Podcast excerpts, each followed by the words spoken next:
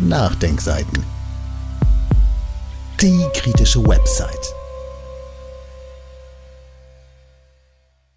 Im Visier der Fregatte Hessen, das Armenhaus der arabischen Welt. Ein Artikel von Karin Leukefeld. Geschafft. Endlich hat Deutschland seinen Platz an der Seite von USA und Großbritannien eingenommen, um den Welthandel im Roten Meer gegen die von Iran unterstützten Houthis aus dem jemenitischen Hochland zu schützen. Scharf geschossen wurde auch schon, wie die deutsche Öffentlichkeit am Mittwochmorgen aus den Nachrichten erfahren konnte.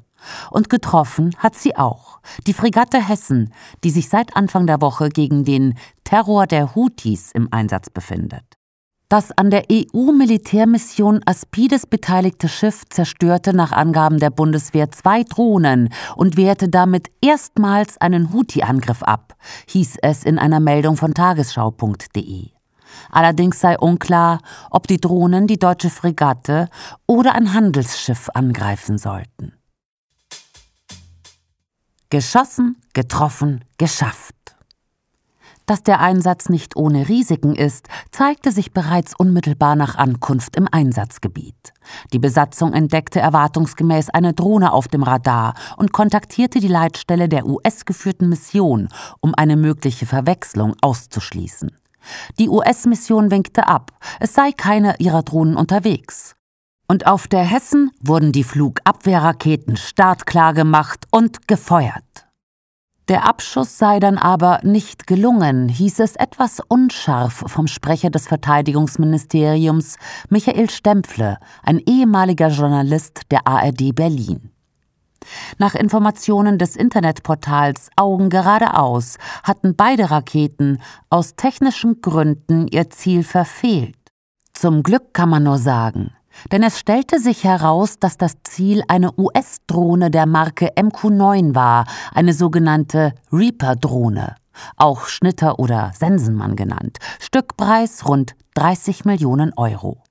Die Maschine war offenbar in einer so geheimen Mission unterwegs, dass sie nicht nur ihre Freund-Feind-Erkennung ausgeschaltet hatte, sondern ihre Lenker hatten auch keine Operationszentrale über ihren Flug informiert, weder der USA noch auf Kriegsschiffen anderer Nationen in dem Gebiet.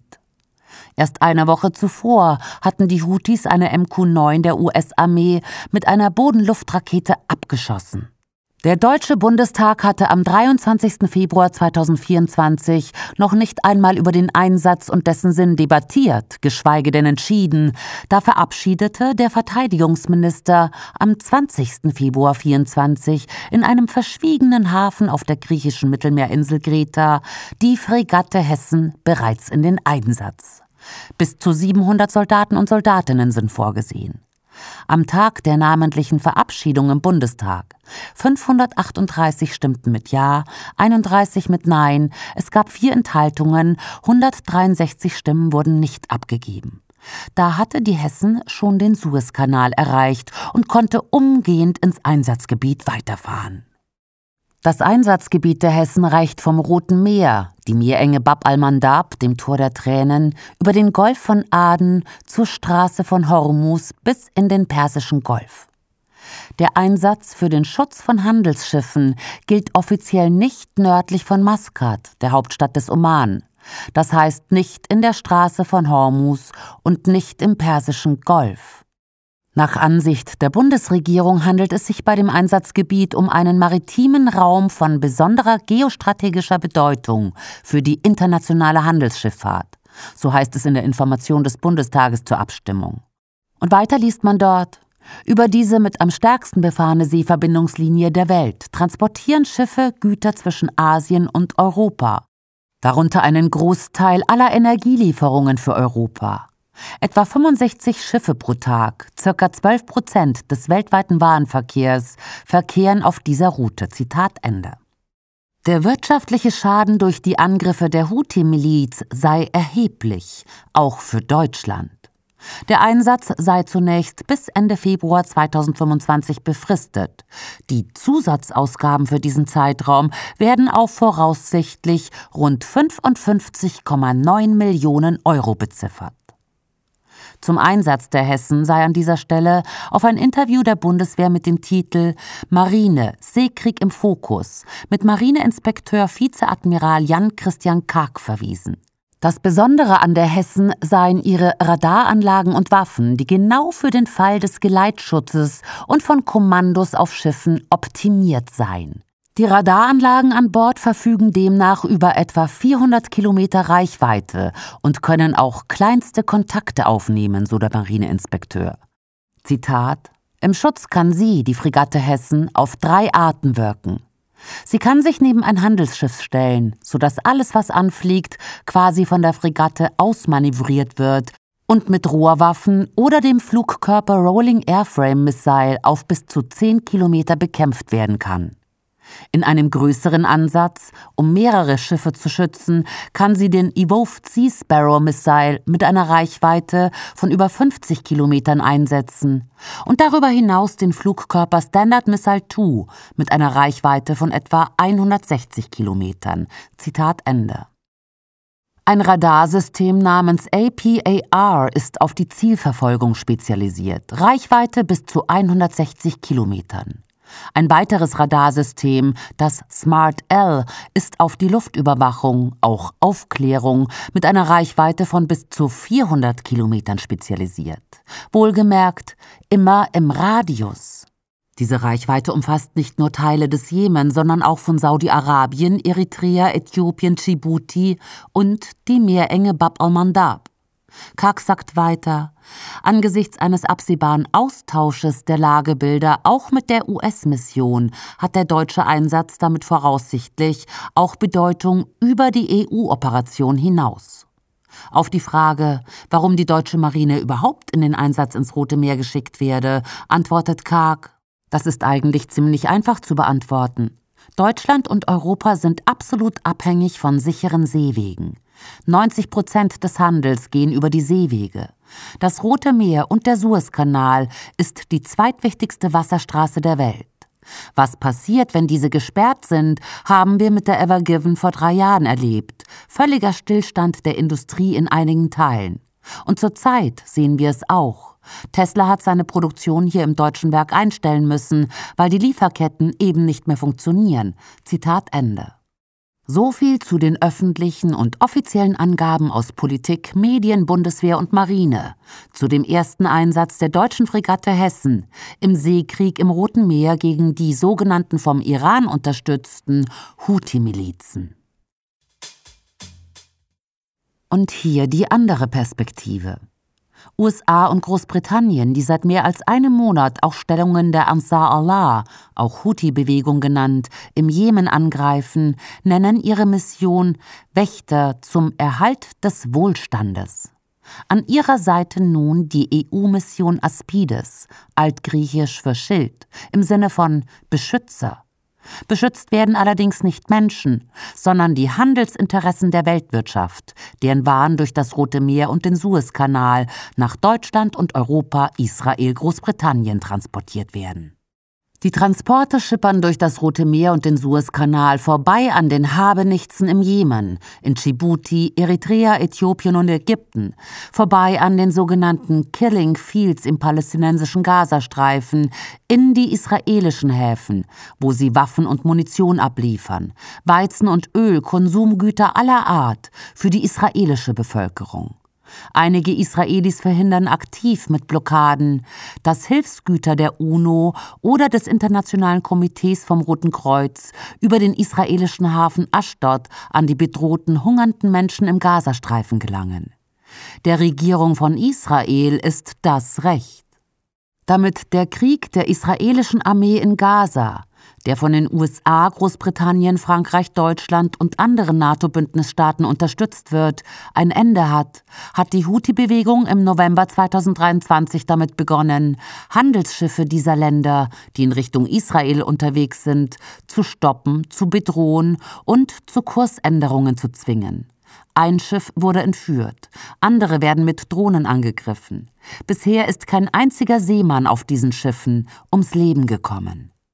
Die Forderung der Houthi-Bewegung ist klar. Waffenstillstand in Gaza und die Angriffe auf die Handelsschiffe werden eingestellt. Verhandlungen zur Freilassung aller Gefangenen und eine gerechte Lösung für Palästina, damit es Hilfe, Schutz und eine Zukunft für die Menschen im Gazastreifen gibt. Kaum jemand versteht das Elend und Leid der Palästinenser so gut wie die Houthis und die Menschen im Jemen, die von 2015 bis 2022 einen erbarmungslosen Bombenkrieg einer von Saudi-Arabien geführten Kriegsallianz widerstanden die seit 2001 bis 2022 einem US-amerikanischen Drohnenkrieg ausgesetzt waren. Seit dem 7. Oktober wurden 30.000 Palästinenser getötet, darunter 13.000 Kinder und mehr als 8.500 Frauen. Der Lebensraum von 2,3 Millionen Menschen wurde zerstört. Täglich werden dicht mit Inlandsvertriebene besiedelte Gebiete bombardiert. Jede Woche gehen im jemenitischen Sanaa Millionen Menschen für die Palästinenser auf die Straßen. Die Houthi-Bewegung hat keinen Platz am Tisch des internationalen Systems und will auch nicht auf der Speisekarte derjenigen landen, die dort sitzen. Vielmehr beharren sie auf ihrem Recht und dem Recht der Palästinenser auf Souveränität, Respekt und Entwicklung, wie es in der UN-Charta festgelegt ist. Darum haben die Kämpfer aus dem jemenitischen Hochland einen ihnen möglichen Weg gewählt, um die Interessen von USA, Israel, EU und NATO zu behindern, damit sie Israel zu einem Waffenstillstand in Gaza zwingen. Die Reedereien sind am Geschäft, nicht am Konflikt interessiert und wählen in ihrer Mehrheit lieber den, wenn auch teureren und zeitaufwendigeren, Umweg über das Kap der guten Hoffnung, als sich auf ein militärisches Abenteuer einzulassen. Den Entscheidungsträgern in Washington, London, Berlin und Brüssel fehlt diese Intelligenz oder Einsicht, und sie reagieren, wie sie es immer tun, wenn sie ihre Interessen nicht anders durchsetzen können. Sie bezeichnen ihre politischen Gegner als Terroristen, verhängen Sanktionen und schicken das Militär. Zur Erinnerung Parallel zum Entscheidungsprozess über die Entsendung der Marine ins Rote Meer wurden in Berlin der erste Zwischenbericht der Enquete-Kommission Afghanistan des Deutschen Bundestages vorgelegt. Die Staatengemeinschaft habe nach dem 11. September 2001 den Afghanistan-Einsatz überstürzt begonnen, so eine erste Erkenntnis des Vorsitzenden Michael Müller. Wir haben uns nicht hinreichend mit Kultur und Geschichte dieses Landes auseinandergesetzt. Zwar finden die getöteten deutschen Soldaten Erwähnung bei Müller, aber nicht die Toten der afghanischen Zivilgesellschaft. Die US-geführten Kriege gegen den Terror seit dem 11. September 2001 kosteten von Afghanistan über Pakistan, Irak, Syrien, Jemen und auf weiten Kriegsschauplätzen wie Libyen, Somalia, Sudan bis zu 940.000 Menschen das Leben. Indirekt starben an den Folgen dieser Kriege mindestens bis zu 4,7 Millionen Menschen an Verletzungen, Krankheiten, zerstörten Lebensgrundlagen und Infrastruktur und Unterernährung. Mindestens 37 Millionen Menschen wurden aus diesen Ländern durch die Kriege vertrieben. Im Jemen, dem sogenannten Armenhaus der arabischen Welt, gibt es nach wie vor eine große Hungersnot.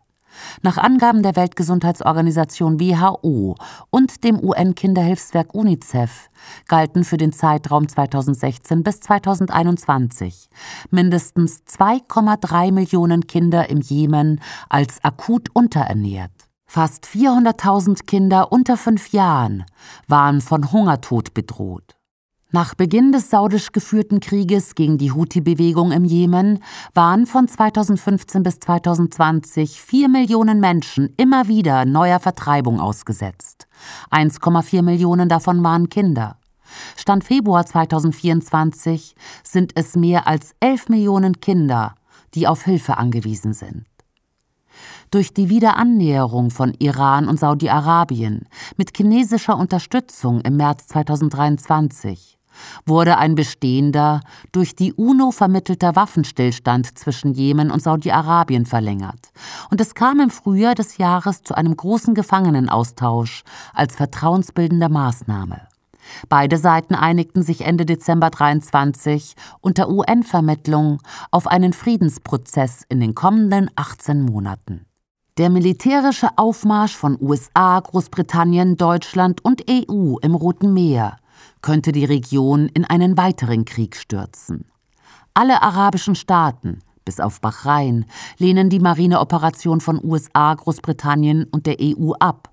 Saudi-Arabien hat die USA aufgefordert, ihre Flugplätze auf saudischem Territorium nicht für Angriffe auf den Jemen zu nutzen. Anstatt weiter zu eskalieren, muss, so die mehrheitliche Meinung nicht nur der arabischen Welt, alles für einen Waffenstillstand in Gaza aktiviert werden.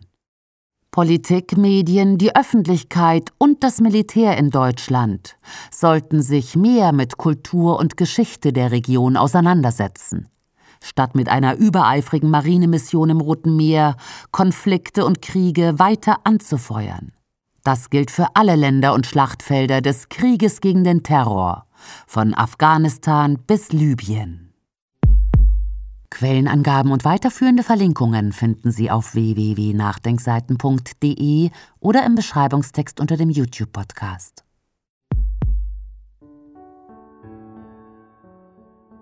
Dieses Audio konnte nur entstehen, weil zahlreiche Leser und Leserinnen die Nachdenkseiten fördern und durch Spenden unterstützen. Wenn Sie auch etwas tun wollen, klicken Sie einfach den entsprechenden Button auf unserer Website an. Übrigens, Sie können uns auch bei iTunes, SoundCloud und YouTube hören und wenn Sie mögen, gerne unseren Kanal abonnieren und eine positive Bewertung für uns abgeben. Wir freuen uns über Ihre Unterstützung und die Weiterverbreitung unserer Inhalte.